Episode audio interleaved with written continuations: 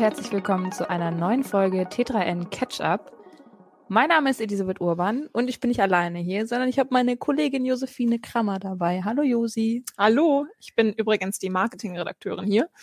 Genau, und wir äh, geleiten euch zu zweit durch diese Kalenderwoche 18. Ähm, ja, kurze Frage dazu. Ähm, rechnest du eigentlich wirklich in Kalenderwochen so in deinem täglichen Leben? nein, nein, tatsächlich nicht. Äh, das hat sich irgendwie so etabliert, das steht bei uns im äh, Podcast-Dokument immer oben drinne.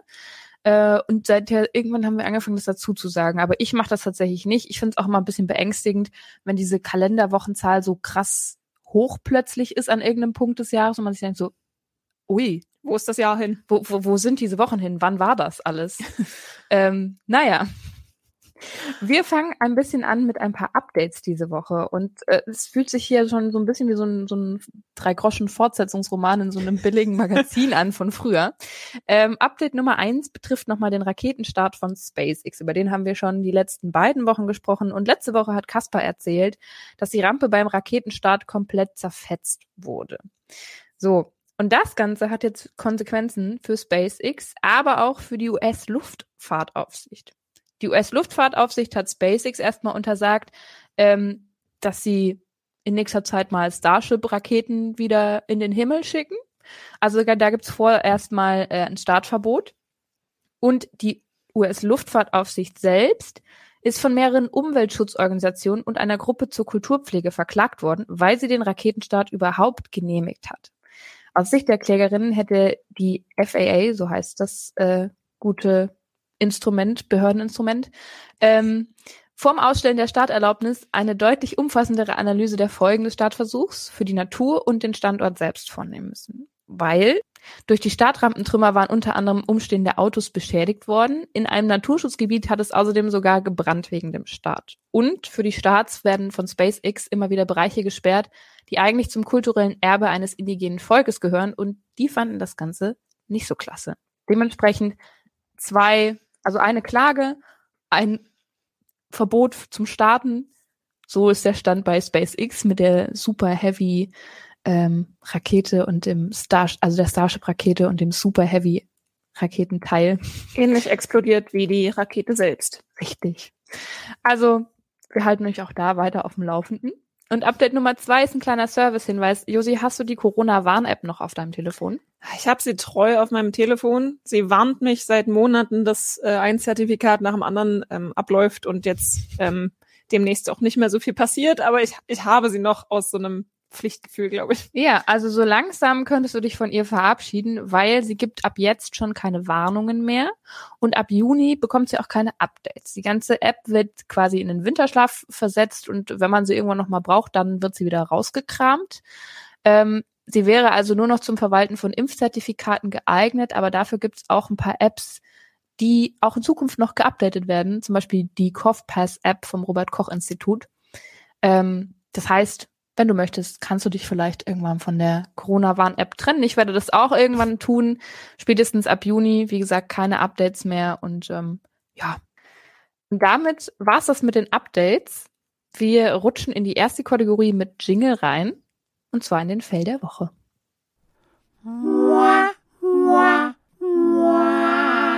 Der Fail der Woche.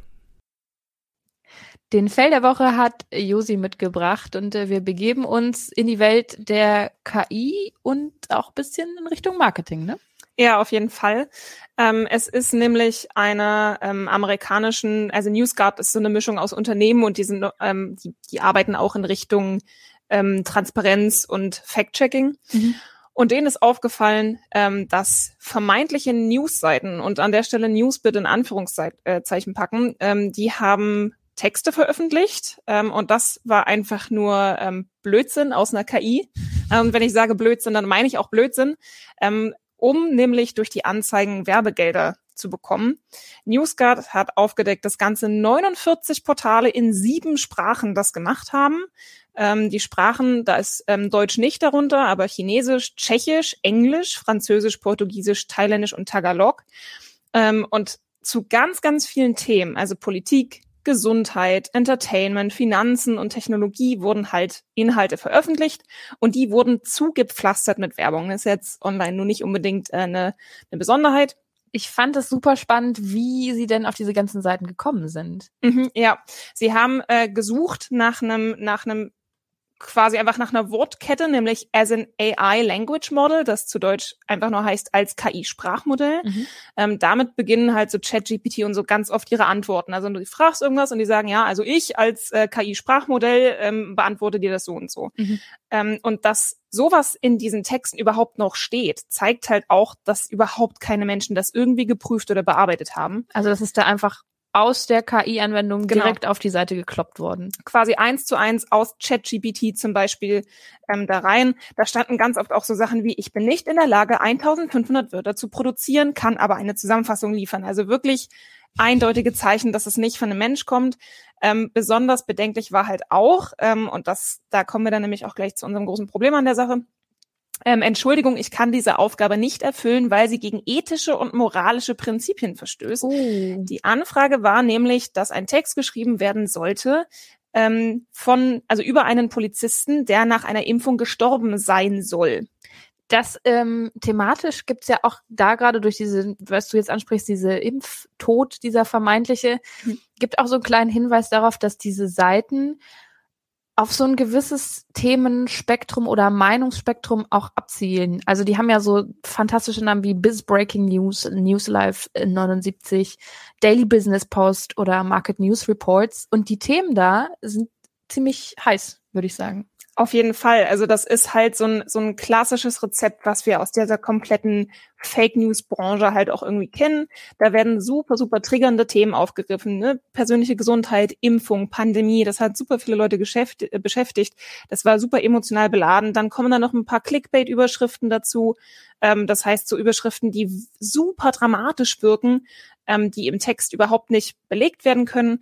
Ähm, und dann also kommt einfach in dieses Rezept noch eine billige Website und an der Stelle halt echt nochmal der Hinweis mit, also jede und jeder von uns kann theoretisch eine Website erstellen. Dafür gibt es super viele Anbieter. Dann macht man die ein bisschen in seriös wirkenden Farben, in einem bisschen seriös wirkenden Design, nennt das irgendwie News 79 und zack, habt ihr eine Newsseite. Und dann ähm, streut man da ein paar Google-Werbezonen rein und das ist auch nicht so schwierig und voila, habt ihr Werbeeinnahmen. Mhm. Das Problem ist aber, wie du schon gesagt hast, so diese, diese Inhalte sind halt totaler Murks. Mhm. Ähm, und ähm, ja, dadurch können, also teilweise werden ja auch so total gegensätzliche Meinungen aufgenommen ja. von dem gleichen Publisher im Zweifel so. Genau, also ähm, nehmen wir mal an, dass ich jetzt einfach Geld machen möchte und ich sehe halt, okay, es gibt ähm, politisch oder was auch immer halt ein riesiges eine riesige Diskussion von zwei oder mehreren Lagern, dann kann ich ja einfach komplett ohne Probleme einfach verschiedene Blogs, ich nenne sie mal Blogs, weil es sind keine wirklichen Newsseiten eben, ist kein Journalismus, kann ich aber verschiedene Blogs aufmachen. Mhm. Die machen alle, bedienen jeweils ähm, eine Perspektive, schießen gegen jeweils irgendwie eine andere Seite, ähm, lege da halt Werbung drauf und kriege halt wirklich von jeder, von jeder Seite in der Diskussion, die klicken dann darauf und von denen kriege ich ähm, einfach Werbegelder. Und das heißt halt, dass ähm, das einfach eine Geldmachmaschine ist, halt mit Ängsten von Menschen über Fake News und ganz oft halt auch über Verschwörungsideologien. Mhm. Also von, die, von uns aus hier der Appell mal wieder. Bitte schaut ganz, ganz genau hin, was ihr im Internet lest. Gerade wenn die Überschriften so sehr sketchy schon sind. Mhm. Guckt euch immer mehrere Quellen zu einer Sache an weil solchen Blödsinnseiten kann man nur mit Medienkompetenz entgegentreten. Das heißt, man informiert sich auch noch anderweitig. Mhm. Und dazu gibt's noch einen Tipp von uns, den du auch schon mal vorgestellt hast, glaube ich, in einem Text zum Thema genau. Fact-Checking, Fake News so ein bisschen. Genau, es ging äh, in dem Text damals, den können wir vielleicht ja nochmal mit reinschmeißen, ging es quasi darum, ähm, dass das Internet natürlich auch dunkle Seiten hat und ähm, ich habe so ein paar Stellen zusammengesucht, wo man sich hinwenden kann, wenn man Dingen zum Opfer gefallen ist, wie Stalking, Mobbing ähm, oder auch Grooming. Ähm, und es gibt ein Spiel von der ähm, Bundeszentrale für politische Bildung, das heißt Fake It to Make It. Ähm, und da spielst du quasi einfach eine Person, die sich zum Beispiel ein neues Auto kaufen möchte. Mhm. Und dann erstellst du also eine Fake News Seite, um Geld zu kriegen. Und dann leiten sie dich da so ein kleines bisschen durch. Dann kopierst du Artikel von äh, anderen von anderen Fake News Blogs und schreibst mir irgendwas Neues, lässt es irgendwie eine KI schreiben, bewirbst das dann mit ein paar Cent bei irgendeinem Netzwerk, guckst dir an, was es da so für Leute gibt ähm, und versuchst tatsächlich noch ein bisschen Targeting zu betreiben, also zu gucken, okay, diese Person hat ähm, beispielsweise auf einer Pseudo-Plattform ähm, eine bestimmte politische Meinung, dann versuche ich genau die zu erreichen mit so einem Artikel und da sieht man halt super schön, ähm, dass diese, dass man mit Inhalten einfach echt, also und vor allem mit ähm, Verschwörungsideologien und, und Manipulation einfach sehr, sehr viel Geld machen kann mhm. durch Werbeeinnahmen. Ja, und man, das, das Spannende an diesem Spiel ist eben, dass man so ein bisschen, ich habe es mal angespielt auch, äh, dass man so in diese Rolle reinschlüpft, ne? Und mhm. du, du hast so am Anfang dieses Ziel, was du auswählst, keine Ahnung, eine Wohnung bezahlen oder sowas. Ja. Und das zeigt einfach, dass das einfach ein pures Geschäftsmodell dahinter ja. ist. Und es geht ums Geld und es geht aber leider eben auch tatsächlich um gesellschaftliche Dynamiken, die dann irgendwann entstehen, mhm. so. Ähm, und deswegen ist mal wert reinzugucken, fake it to make it, mhm. heißt es, ne? Ja. Äh, wir verlinken es auch nochmal in den, in den Infos und ähm, damit würde ich sagen, kommen wir mit unserem, in unserer, unserem Fell der Woche zum Schluss und gehen rein in den Deep Dive. Der Deep Dive. Beim Deep Dive geht es diesmal auch so ein bisschen um Wahrheiten, Halbwahrheiten. Wir bewegen uns in Richtung Greenwashing und das mit einem ganz prominenten Gesicht, nämlich mit Günther Jauch. Ja, richtig.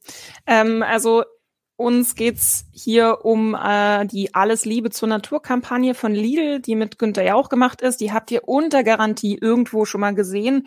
Wenn ihr die vielleicht nicht aktiv wahrgenommen habt, werdet ihr sie bald sehen, weil sie hängt schon überall. Ich habe sie in Hannover gesehen, in Leipzig gesehen, in Magdeburg gesehen.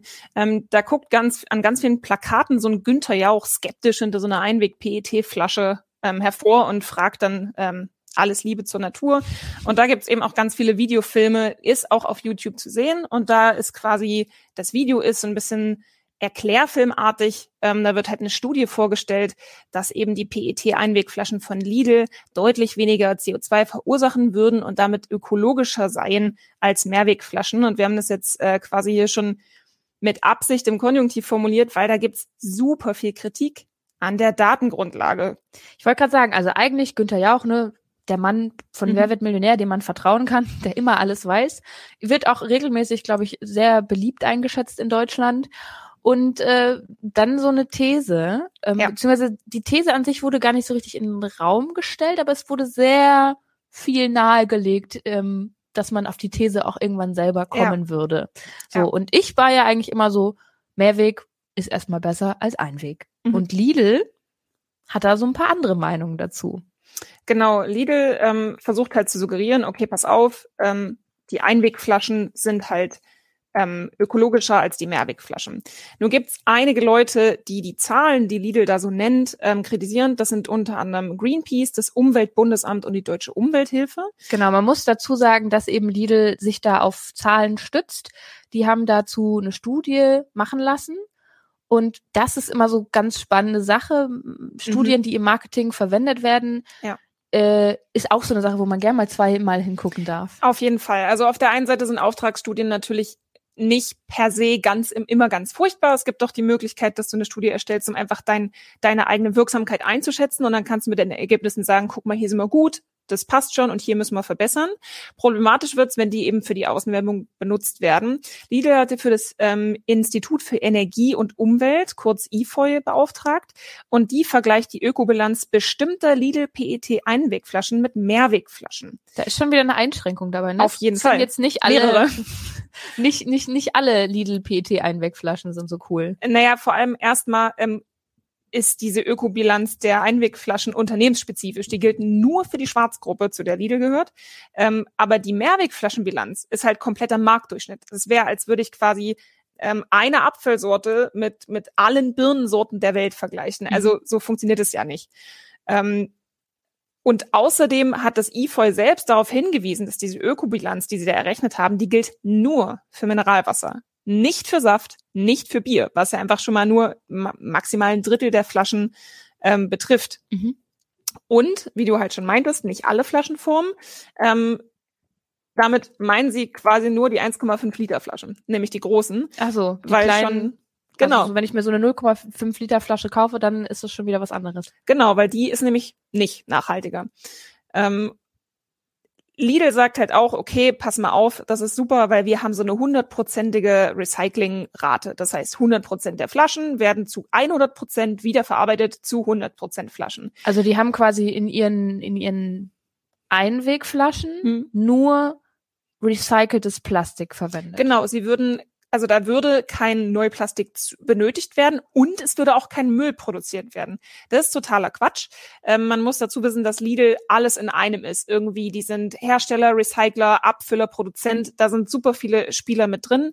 Ähm, und es gibt Neuplastik, aber das kommt nicht von Lidl selbst, sondern die sammeln dadurch, dass sie Recycler sind, auch von außen Plastik. Und Mhm. da kommt eben das Neuplastik dazu. Das macht sich natürlich für die unternehmenseigene Studie super, weil diese Belastungen dadurch, diese Ökobelastungen, ähm, Nicht von Lidl kommen. genau, die finden ja. Ja. nicht bei denen selbst statt. Ja, also auch aber das großer Kritikpunkt. genau, also aber das, das Lidl-Modell an sich würde nicht funktionieren, wenn es nicht irgendwo andere Unternehmen gäbe, die Plastikflaschen neu produzieren. Genau, erstens das ähm, und zweitens, also diese Zahl funktioniert halt auch nur für Lidl. Also sobald du in einen, in einen ähm, Laden gehst, ähm, der eben nicht Lidl ist, wird, also würde selbst bei der 1,5 Liter Wasserflasche würde das auch schon nicht mehr stimmen. Das passt nur für Lidl.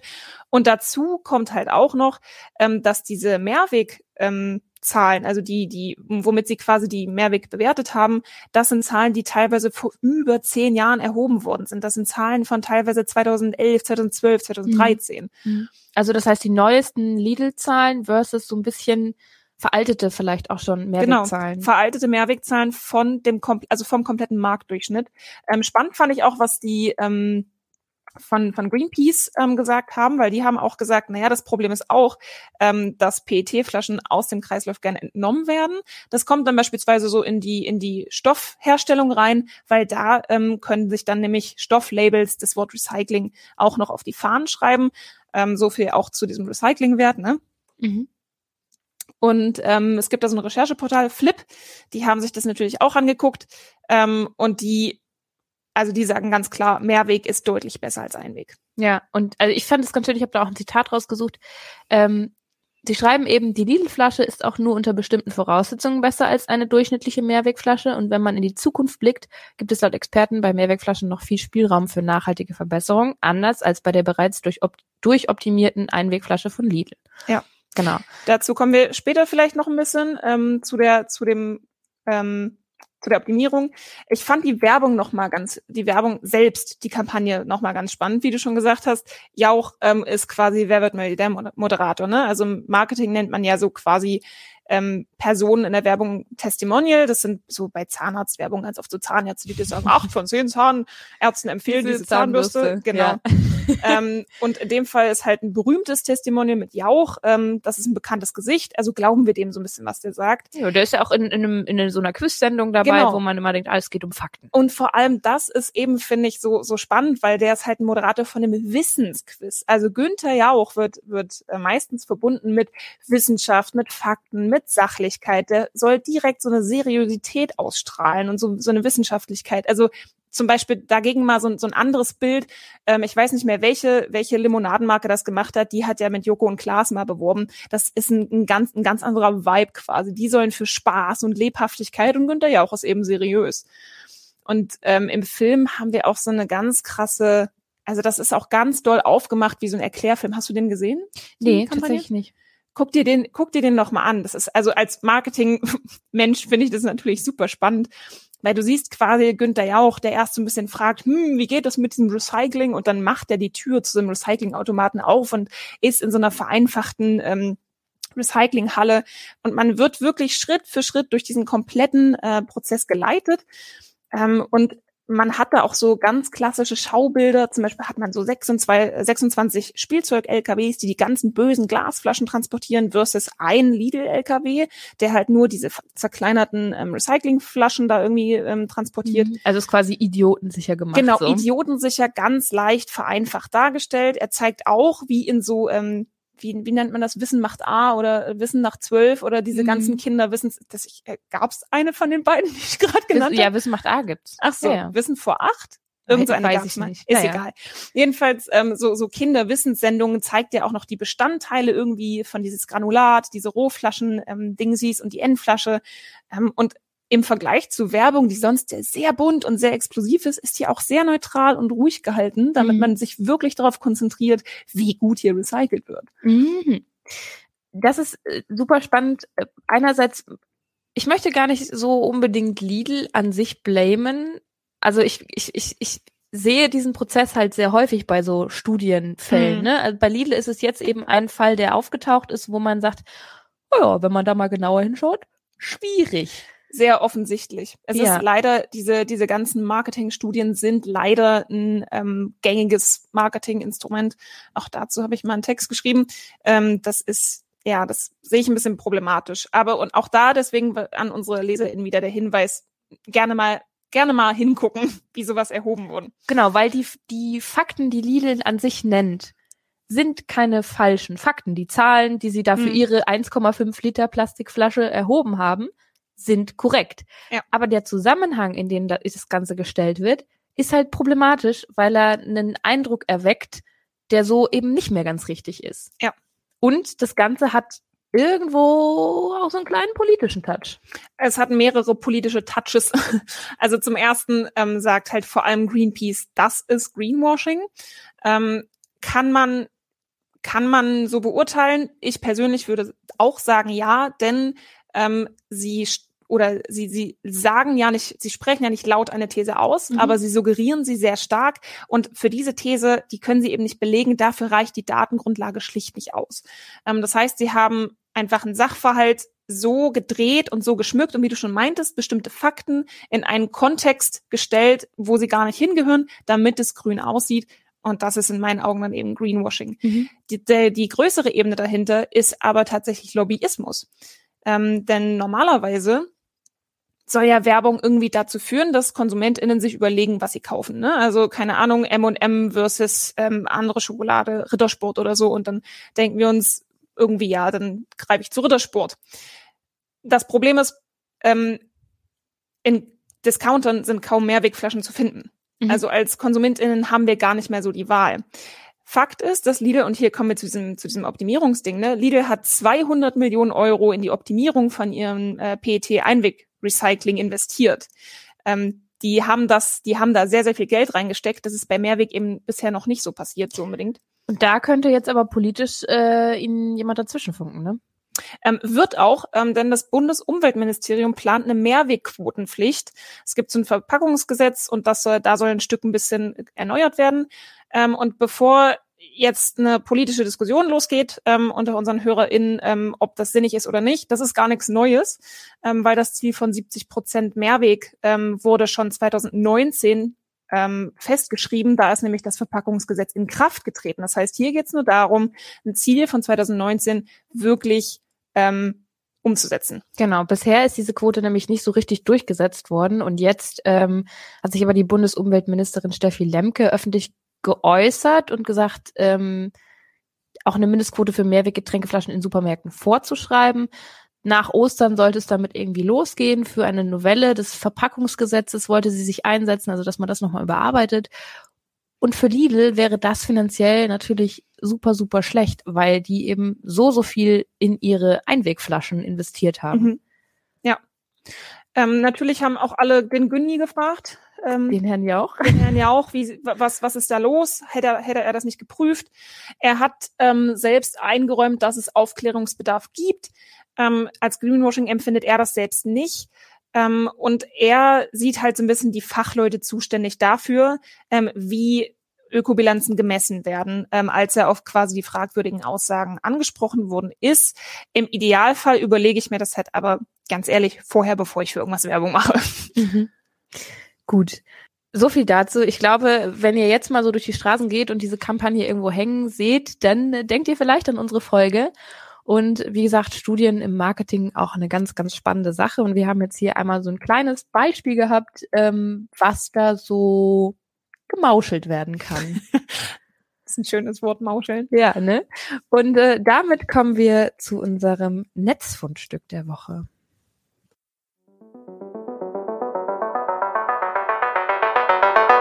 Das Netzfundstück. Für unser Netzfundstück begeben wir uns diese Woche nach Florida und zwar ans Herbert Wertheim oder Herbert Wertheim, ich weiß es nicht, College of Engineering. Und da haben sich Forschende mit der Frage beschäftigt, wie Mensch und Maschine besonders gut miteinander arbeiten können. Das Spannende daran, als Vorbild dafür haben Pferde gedient. Und äh, deswegen ist unser Fundstück der Woche die zugehörige Studie zu dem ganzen Thema. Ja, also Menschen und Pferde sind ja auch schon seit Jahrhunderten am Zusammenarbeiten, Ackerbau, Fortbewegung und mittlerweile einfach nur als Spaß. Ja. Und äh, diese Zusammenarbeit, also ne, diese, man muss ja, ich habe immer ein bisschen Respekt vor Pferden. Ich weiß nicht, wie es dir geht, so so einen riesengroßen weiß nicht, wie sie heißen, es gibt ja so sehr große Rösser, wirklich, so, die so auch massiv sind, da habe ich schon mhm. immer sehr Respekt und ähm, es gibt aber eben Menschen, die damit sehr gut umgehen können mhm. und wo man dann auch sieht, so Reiter und Pferd sind eine Einheit irgendwie und das, ja. das, das funktioniert. Reiten ist ja auch wirklich ein, also man, man sagt beim Reiten auch so ein bisschen, dass ähm, quasi, wenn du angespannt bist, ist das Pferd auch angespannt. Also da, du, du musst wirklich gut miteinander arbeiten und dich aufeinander einstellen. Also. Mhm. Und das ist so ein bisschen ähm, die Beobachtung, die auch die Forschenden gemacht haben und eben sich überlegt haben, gut, wenn man da so ein, so ein fragiles Zusammenspiel hat, was einfach funktionieren muss, dann können wir das ja vielleicht auch auf Mensch und Maschine übertragen. Bisher gab es da viele Studien, die ähm, sich an Mensch und Hund orientiert haben tatsächlich. Entschuldigung, ich ich muss gerade daran denken, an diese, mh, hm, diese Boston Dynamics Roboterhunde. Ja. Und wenn du darauf jetzt reiten würdest, das war kurz mein, mein Bild im Kopf. wenn man den sehr viel größer machen würde. Mhm. Ja. Äh, aber wir sind ja jetzt bei Pferden. Und tatsächlich hat die Studie auch einen ganz äh, witzigen Namen, finde ich. Nämlich wie Pferdeflüsterer EntwicklerInnen helfen können, bessere Roboter zu bauen. Und da geht's jetzt eben um die etwas größeren Vierbeiner. Wir verlinken euch die Studie mal in der Infobox und ähm, es sind ganz spannende Sachen bei rausgekommen. Zum Beispiel ähm, Pferde zeigen teilweise Reaktionen, indem sie ihre Ohren irgendwie mhm. anwinkeln oder nach ja. vorne stellen und so weiter. Und da war die Idee, naja, das könnte man ja auch bei Robotern quasi so als Signalobjekt machen, so solche Öhrchen einzubauen, dass sie dann auch mit ihren Ohren irgendwas anzeigen. Ja, gut, aber das ähm, gibt es da nicht einfachere Wege, weiß ich nicht. um Dinge zu signalisieren? Vielleicht zum Beispiel. Also Pferdeöhrchen zu entschlüsseln ist schon auch nicht einfach und stattdessen könnt ihr mir halt einfach die Maschine 404 sagen oder so. Ja, ich glaube, ja. es soll so ein bisschen um, um intuitivere Sachen gehen auch. Ah, okay. Genau. Und ähm, was ich auch eine sehr spannende Beobachtung fand, äh, der gegenseitige Respekt. Also, dass quasi das Pferd und der Mensch voreinander irgendwie die, die Kommandos oder auch die Reaktionen voneinander respektieren müssen. Und da war auch die Überlegung, naja, das, das könnte man ja im Umgang mit einer Maschine auch mal sich genauer angucken. Wie schafft man es, dass die Maschine quasi ähm, den Menschen in Anführungszeichen respektiert und dessen Kommandos oder wie auch immer. Also ja. super interessante Arbeit. Die Hauptautorin ähm, ist übrigens mit Robotern aufgewachsen, nicht wie viele Menschen vielleicht mit Pferden. Aber sie hat für ihre Studie jahrelang reiten gelernt und möchte jetzt irgendwann sogar selber ein Pferd haben. Warum bin ich nicht mit Robotern aufgewachsen? Ja, weiß ich nicht. Bist du mit Pferden aufgewachsen? So, nee, nicht richtig. Okay. Also jetzt als als Erwachsene komme ich wieder mit ähm, Pferden, mit Pferden in Berührung. In Meine ja. Mutti hat welche, aber ähm, ich freue mich immer über den kleinen Staubsaugerroboter, der mit seinen Ärmchen da wischt. Ich wäre auch gern mit Robotern aufgewachsen. Ja, das war so ein, so ein Wissenschaftshaushalt, in dem sie aufgewachsen ist anscheinend. Gut. Ähm, beschließen wir auch dieses Thema. Ich habe immer noch diesen Roboterhund jetzt im Kopf. In Gerne sehr geschehen. groß. Danke dafür. Und äh, wir äh, schließen unsere Sendung für heute mit der guten Nachricht. Die gute Nachricht. Bei der guten Nachricht geht's um Regulierungsmaßnahmen tatsächlich. Und zwar für 19 sehr, sehr große Online-Plattformen. Äh, sag mal so spontan ein paar große Online-Plattformen, die dir einfallen. Meta mit Facebook und Instagram oder LinkedIn. Ja, da würde ich unterschreiben. Ich kann, werfe noch Google in den Ring, so oh, sämtliche ja, Google-Anwendungen. Ja. Ähm, aber auch zum Beispiel Zalando ähm, ist ein sehr großer Online-Shop. Mhm. Und all diese Plattformen haben gemeinsam, dass sie mehr als 45 Millionen aktive NutzerInnen im Monat haben. Und da hat sich die EU jetzt überlegt, das sind so viele Menschen, ihr solltet mal besser auf Werbeinhalte achten. Und zwar müssen die Betreiber künftig klarstellen, warum bestimmte Inhalte empfohlen werden, also so diese persönlichen Empfehlungen zum Beispiel, NutzerInnen müssen in der Lage sein, das abzuschalten, dass sie persönliche Empfehlungen bekommen. Also in Klammern persönliche Empfehlungen, das ist halt das, wenn ihr zum Beispiel ein Video schaut, ist YouTube auch dabei? Äh, Ja, Ich ne? glaube ja. Ähm, also wenn ihr zum Beispiel ein YouTube-Video schaut, dann ist ja an der Seite so ein Balken, ähm, wo euch dann Videos vorgeschlagen werden oder nach dem Video kommt noch mal so ein Fenster, so, ein, so eine Endcard mit weiteren Videos und das sind halt Videos, die euch aufgrund von euren persönlichen Bewegungen auf YouTube eben vorgeschlagen werden. Genau. Und bei Google kann man zum Beispiel, das habe ich auch schon mal ausprobiert, kann man das auch abstellen. Dann kriegst Mhm. du halt irgendwelche Werbung angezeigt und nichts, was so komplett auf dich zugeschnitten ist und dir dann vielleicht Dinge in den Feed spielt, von denen du nie wusstest, dass du sie willst, aber dann willst du sie plötzlich. Ja. Ähm, dementsprechend, das soll ein bisschen, bisschen klarer gekennzeichnet oder auch eben abschaltbar sein zum Beispiel. Und Werbeanzeigen dürfen nicht mehr aufgrund von sensiblen Daten wie ethnischer Herkunft, politischer Meinung oder sexueller Orientierung empfohlen werden. Die müssen klar gekennzeichnet werden und es muss klar sein, wer der Werbetreibende hinter der Anzeige ist. Das finde ich auch einen ganz, ganz spannenden Punkt. Mhm. Ja, das ist ja vor allem bei ähm, politischen Anzeigen dann später ein Ding. Also gerade im US-Wahlkampf gibt's ja viel mehr, ähm, viel mehr politische Werbung, ähm, wobei ja auch ähm, Jan Böhmermann zu deutscher, deutschem Wahlkampf ne, ähm, eine Recherche gemacht hat. Also ja, das, ähm, das finde ich auch klasse. Ja, Finde ich wichtig. ich bin mal gespannt, wie gut das durchgesetzt wird und wie das Mhm. dann aussieht und wie klein die Plattformbetreibenden diese Hinweise verstecken können, weil Auf ich glaube, Fall. da wird es schon auch ähm, ganz spannende Ausführungen geben von dem Ganzen. Aber wir lassen uns da Was- mal überraschen. Was mir als tatsächlich auch noch ins Auge springt gerade, ist, dass da zwar so ein, zwar, zwar von sexueller Orientierung gesprochen wird, aber nicht vom Geschlecht oder der Geschlechtsidentität. Weil eine Sache, die ähm, Google, Instagram, also Google, Meta und Co. ja super schnell machen, ist, wenn du nichts angegeben hast, dir ein Geschlecht zuzuordnen, ähm, was ja eigentlich auch eine, eine, einfach eine sehr intime Info ist. Und da ähm, bin ich mal gespannt, was damit passiert. Ja, ich bin witzigerweise männlich auf meinem Arbeits-Google-Account, weil ich mich ja. so viel mit Technik beschäftige. Männlich und alt und arbeite in einem Baumarktmagazin. Ach so, okay, interessant. Ich glaube, Ja. ich bin bei einem Gaming-Magazin oder so. ähm, ja, also gezielte Werbung, die sich an Kinder richtet, ist übrigens außerdem dadurch nicht mehr zulässig. Mhm. Und das Ganze ist festgehalten im Europäischen Digital Digital Services Act. Den gibt es schon seit letztem Jahr und der ist jetzt quasi, da gab es nochmal so Unterpunkte, die jetzt beschlossen wurden. Und die zuständigen Unternehmen haben jetzt vier Monate Zeit, um ihre Dienste an diese neuen Regeln anzupassen. Und die gute Nachricht daran ist, vielleicht wird es künftig ein bisschen transparenter, was ihr wo für welche Werbung angezeigt bekommt und Mhm. ihr könnt das Ganze vielleicht auch bald hoffentlich besser abstellen, wenn ihr das nicht möchtet. Und vielleicht gibt es also grundsätzlich ne, Schutz von, von Minderjährigen im Bereich Werbung ist ja sowieso tendenziell nicht schlecht. Gerade im Online-Bereich, wo man, ähm, wo gerade Kinder vielleicht viel mehr Spuren hinterlassen, als allen lieb ist. Ähm, und auch diese personifizierten, also die, diese persönlichen Empfehlungen finde ich auch ähm, gut, dass man da nochmal genau hinschaut, weil da gab es ja gerade ähm, im Verschwörungsbereich und in, in politischen Extremen ähm, auch viele Untersuchungen, die dann gezeigt haben, dass dich gerade TikTok und YouTube und Co. dich sehr schnell in so ein, Bann ziehen. in so ein, ja. in so ein Loch Ja, ziehen ja. und dich so ein bisschen ähm, radikalisieren. Mhm. Da gibt's auch äh, sehr spannende Recherchen dazu. Mhm. In diesem Sinne, es gibt natürlich, wie immer, ein Aber von meiner Seite. Es ist gut, dass es diese Regeln, Regelungen gibt, aber wir müssen mal ein bisschen gucken, wie das umgesetzt wird von den Unternehmen. Und ähm, auch da gibt es wahrscheinlich wieder ganz spannende Versuche, das möglichst zu umgehen oder sehr unauffällig zu gestalten. Wir sprechen uns da nochmal in ein paar Monaten, glaube ich. Oder im Zweifelsfall in acht Jahren wieder. So lange hat's ja bei Meta mit der DSGVO gebraucht. Genau. Aber der Schritt in die richtige Richtung ist schon mal da und ich würde sagen, damit verabschieden wir uns für diese Woche. Danke, Josie, dass du da warst. Sehr Gerne. schön. Das ist mit dir immer eine Freude. Ja, und wir freuen uns, wenn ihr nächste Woche wieder einschaltet, uns weiterempfehlt, Hund, Katze, Maus, wem auch immer ihr uns noch nicht empfohlen habt. Wenn ihr die Glocke aktiviert, dann äh, werdet ihr mal angepinkt, wenn eine neue Folge draußen ist, Mittwoch um 6 Uhr morgens. Ne? Kann man mal früh aufstehen für uns. Ähm, und in diesem Sinne freue ich mich, wenn wir uns nächste Woche wieder hören und sage Tschüss. Tschüss.